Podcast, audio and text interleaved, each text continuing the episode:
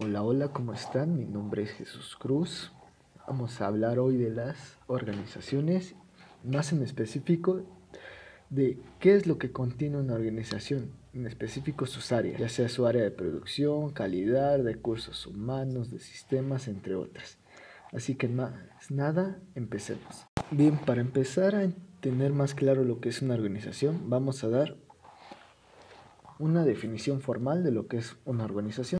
Bien, como nos dice, las organizaciones son estructuras sistemáticas de personas que se reúnen para lograr algún propósito en específico. Unos ejemplos de estas organizaciones pueden ser las grandes empresas como lo son Bimbo, empresas tecnológicas como lo son Samsung, LG, o también pueden ser organizaciones que tienen un bien en común, como lo pueden ser las propias escuelas, centros recreativos, entre otras. Ahora bien, como todo sistema, debe de tener un área para llegar a ese objetivo en específico. En este caso son varias áreas. Para empezar vamos a hablar con la principal área, que es la área de producción. Es el departamento que tiene como función principal la creación de productos de la empresa, ya sea para transformar de insumos o para como lo son la energía, materia prima, mano de obra, capital o información. Y bien, como tenemos entendido, tendría dos principales funciones que son la de producir algún bien o algún servicio y lo que es y lo que es la calidad, es decir, con qué tanta calidad sale el servicio o producto, que tenga todos los etiquetados, que cumpla todas las normas, que sea un producto que en general genere confianza al, consumidor o en este o si es un o si se trata de algún servicio que igual genera alguna confianza y se sientan satisfechos al recibir dicho servicio. Ahora vamos con otra área muy importante de alguna organización que es el área de marketing, es decir, todo lo que nos venden ya sea por televisión, radio, por internet y es aquello que a nosotros nos hace atractivo como consumidor. En dicha área hay varias actividades específicas para llevar a cabo dicho proceso, como lo son la investigación de mercado, programación de desarrollo del producto, canales de distribución y logística, y comunicación integral, es decir, la publicidad, qué tanto marketing voy a dar hacia el consumidor. Y bueno, teniendo todo esto en cuenta del área vamos a pasar a otra área muy importante que es el área de finanzas. Podemos decir en reglas generales que el área de finanzas es el encargado de tener un, un buen equilibrio entre el total de ingresos y el total de gastos que tiene dicha empresa. Y como se vio en los procesos anteriores, debe de tener ciertas características para llevar a cabo todo esto. Bueno, una de las actividades principales del área de finanzas son los presupuestos, que en reglas generales se trata de qué tanto puedo invertir a alguna actividad o a algún, algún otro departamento. Otra de las actividades de las que se encarga esta área sería la administración de riesgos, que trata, que trata de, de definir las necesidades y gestionar la compra y actualización de seguros y finanzas, entre otros. Y como su nombre lo indica, riesgos trata de disminuir dichos riesgos, ya sea por pérdida económica principalmente.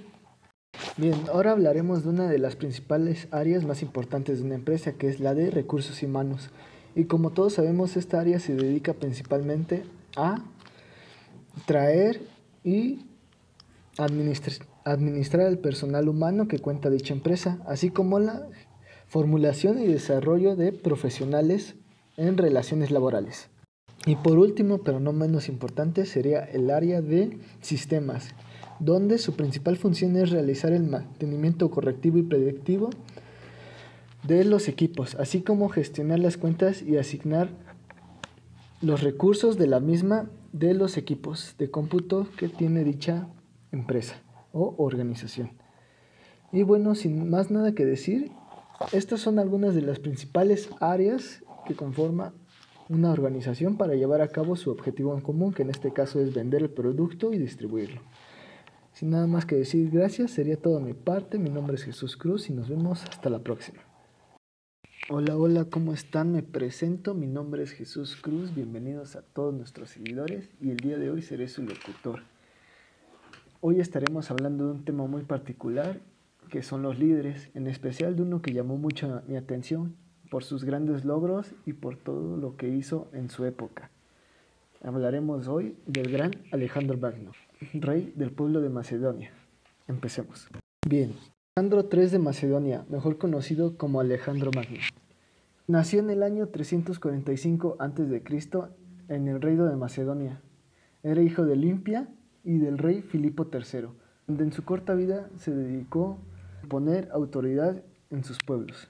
Las características físicas de Alejandro Magno no eran tan imponentes, ya que Alejandro Magno no era muy alto, medía solo unos 60 metros era de cutis blanco, nariz algo curvada e inclinada hacia la izquierda y un cabello semiondulado de color castaño, características bastante comunes en las personas promedio.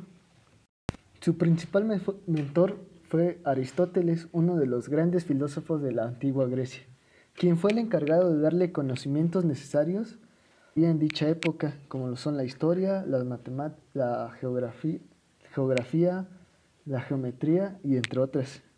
Sus principales logros durante su reinado fueron la creación de uno de los más grandes imperios del antiguo mundo, que abarcó, la Grecia actual hasta la India, incluyendo también parte de Egipto. La unión de los territorios que conquistó, incluyendo soldados persas a su ejército y mediante la alianza matrimonial entre persas y griegos. Unificó el imperio griego y persa bajo un mismo mandato, idioma, comercio y moneda Creó muchas rutas comerciales transcontinentales y fundó más de, 60, de 70 ciudades, la mayoría de ellas llamadas Alejandría. Sus batallas más, más destacadas fueron las de Iso, llevada a cabo en el año 333, Tiro y Gaza, librada en el año 332, Puerta de Persa en el año 330, y la de y después en el año 325. Todas estas en el año antes de Cristo. Como se pudo ver, Alejandro Magno hizo cosas bastante importantes e imponentes dentro de su época, ya que no solo fue un buen rey, sino que llegó a unir a la alianza entre dos grandes ejércitos como lo fue la persa y el ejército griego. Esto se debe gran parte a los conocimientos que tuvo gracias a sus mentores y en especial por ciertas características que debe de tener un buen líder.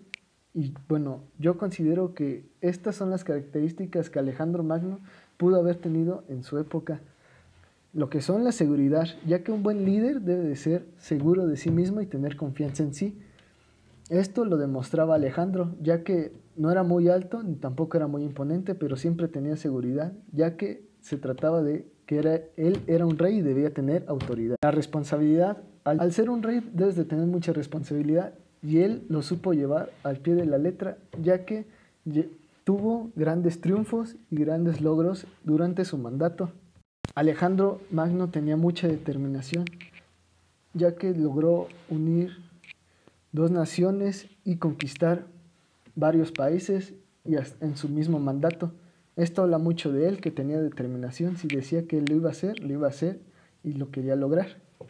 Y por último, pero no menos importante, Alejandro Magno tenía inspiración, ya que al ser el rey y al tener tantos logros, su gente, su propia gente, lo veía como una inspiración y un gran líder que los llevó a, la más, a lo más alto de la antigua Grecia. En mi, en mi opinión, cierre, digo Opino que Alejandro Magno fue un gran líder para su época, un líder muy adelantado dentro de su época, ya que llevó a la antigua Grecia y a su antiguo pueblo a lo más alto. Creo que Alejandro Magno fue un gran líder, ya que su pueblo Macedonia fue, fue muy conocido, ya sea por sus logros, por su cultura o porque llegó a unificar dos naciones. Pero Alejandro Magno para mí fue un líder. Sin nada más que decir, me despido. Mi nombre es Jesús Cruz y fue un placer estar con ustedes. Gracias.